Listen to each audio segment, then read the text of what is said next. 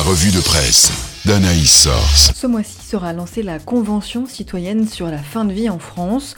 En France, comme dans tous les pays où la fin de vie fait ou a fait débat, en discuter les termes est un passage obligé, estime Le Pèlerin, qui propose quelques repères pour comprendre les arguments en présence.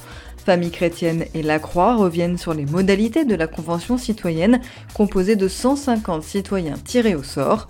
La vie, elle, va plus loin et s'interroge sur le coût de la fin de vie, alors que des mutuelles s'engagent en faveur de la fin de vie et que les six derniers mois de la vie sont statistiquement les plus chers en dépenses de santé.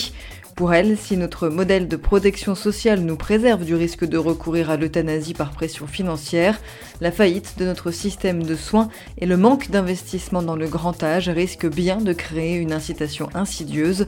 Alors Aletheia s'intéresse aux associations qui accompagnent les malades en fin de vie et en propose un tour d'horizon.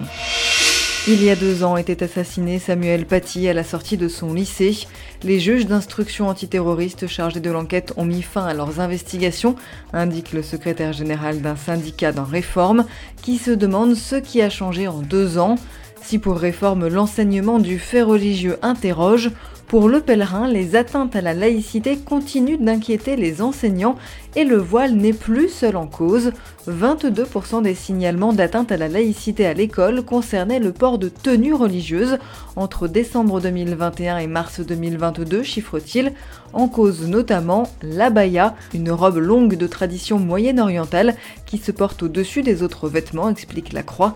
Alors que le phénomène a été signalé par le ministre de l'Éducation nationale, certaines manifestations sur les réseaux sociaux inquiètent les services de prévention de la délinquance et de la radicalisation.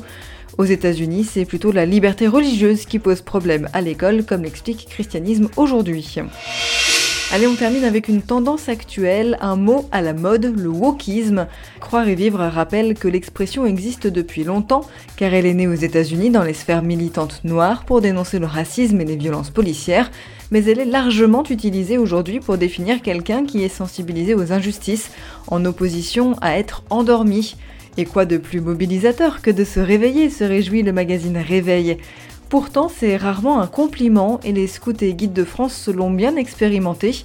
Aletheia explique qu'ils ont choisi pour leur calendrier 2023 comme grande thématique l'égalité entre les filles et les garçons après la conversion écologique en 2022, suffisant pour créer une petite polémique sur les réseaux sociaux et se faire tacler par le Parisien qui y voit un parfait exemple du wokisme ou encore une défense de l'écoféminisme.